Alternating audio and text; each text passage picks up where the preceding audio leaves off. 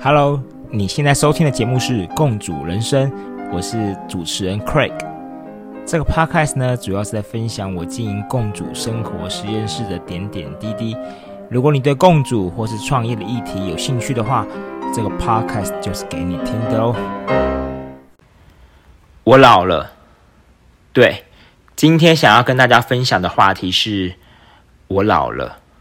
这其实是一个很令我感到难为情的话题。因为其实我并不是这么想要承认自己变老了，但是因为我想要正视这件事情，所以在这边跟大家分享。其实我们可以从很多的面相当中观察到自己变老了。比如说，我可以从我和我子女的互动过程当中观察得到。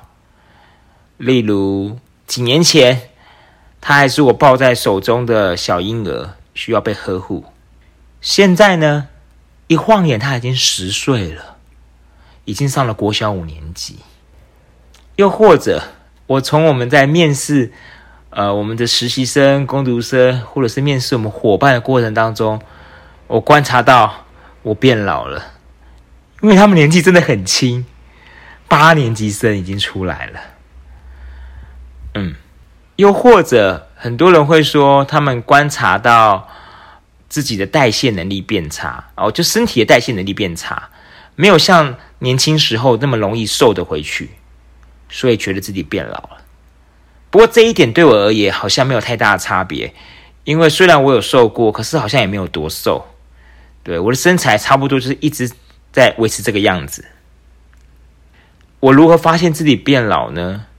其实，呃，要回推到今年初。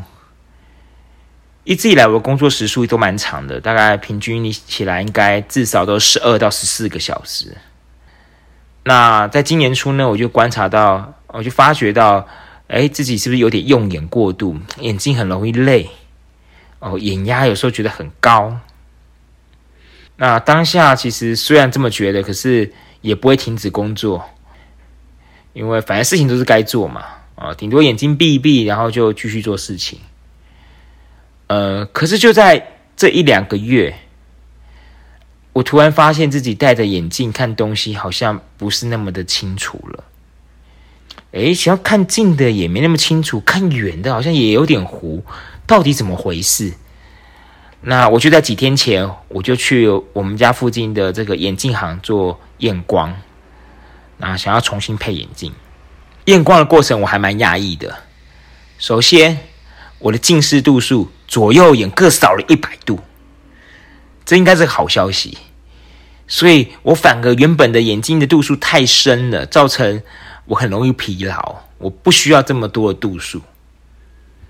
可是紧接着我就很紧张了，因为我是看近也不太 OK，看远也没多清楚，所以我就接着问那个验光师说：“我会不会有老花？”检查结果是，对我有老花。我的老花度数也差不多是一百多度，嗯，当下的我真的是觉得乌云密布，好像头顶上就有一块乌云罩着我，这样就对我的心情造成非常非常大的震撼。我好难过，我好震惊，到底怎么回事？而且验光师跟我说，嗯，老花这件事情是回不去的了，目前好像没有任何的。医疗方式可以让老花度数减低，也就是说，老花只会随着时间越来越重。我们只能够延缓自己的度数加重，但没办法让这件事情不发生，或者是说无法让这件事情呃减少这个老化度数。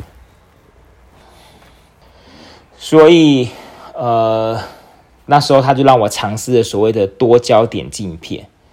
那多焦点镜片就是我们眼睛在看的时候呢，呃，要刻意去写去选这个镜片的可能看比较下方啊，或者看比较远的地方，焦点不同。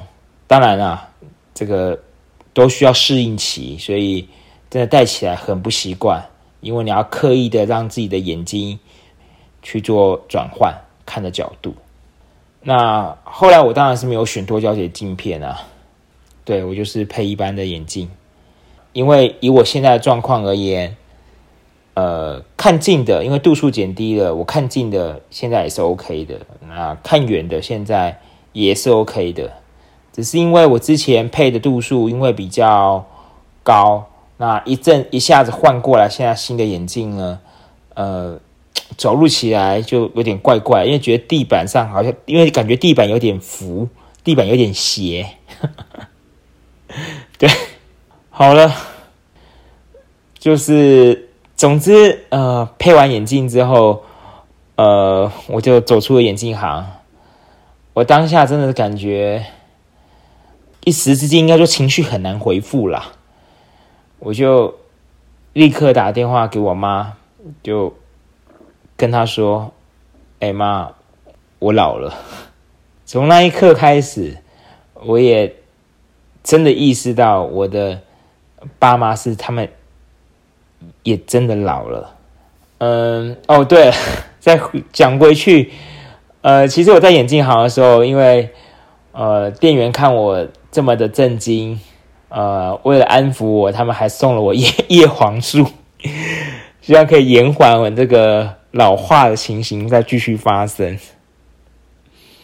也也很也很谢谢他们啊，这么的这么的细心这样子。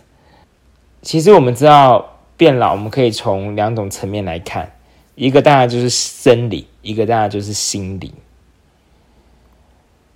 隔天呢，我去上了一个课程，那课程当中就聊到了有一句话，就还蛮打动我的。他说：“只要我们肯持续学习，就不算老。”当然了，学习有非常多的面向，不管是。呃，个人的心灵提升，或者是知识层层面的，或者是呃身体的这个运动啊等等的。其实话说回来啊，呃，自从开了这家店之后啊，我很少运动了。应该说我已经一年多没有运动了。所以在几个月前呢，呃，为了重拾我运动的习惯，我还特地的去这个健身房找教练开始上课。可是没想到，才上两堂课，我的肌肉就拉伤了，而且是很痛的那一种，半夜会痛到要挂急诊的那种，那种急性的。所以就怎么讲？未来我还是会嗯想办法运动啦。对，像目前啊，呃，我几乎都是骑 U bike 啊，从我们家里到店面。然后每天大家就借由骑 U bike 的过程当中来运动，这样子。好啦，今天讲的话题有点沉重，对，因为只是讲跟大家分享自己变老这件事情。那当然我们不会因为这样就就泄气啦，只是情绪都是一时的啦。当然我们会，我本身会很热爱学习哦，也常常再去上很多的课程。那上课的目的当然不只是为了这个。事业上的发展，那更多时候是希望自己的思维能够有所成长，然后或是心理能够提升。今天的节目就到这里喽，谢谢你的收听。如果你喜欢我的节目的话，就请动动你的手指头，给我们五星的评价，或是分享给你的好朋友们，这样就会有更多人能够听到我的分享哦。当然，也欢迎你留言给我，这样我就有机会在节目当中。回答你的问题，就这样喽，拜拜。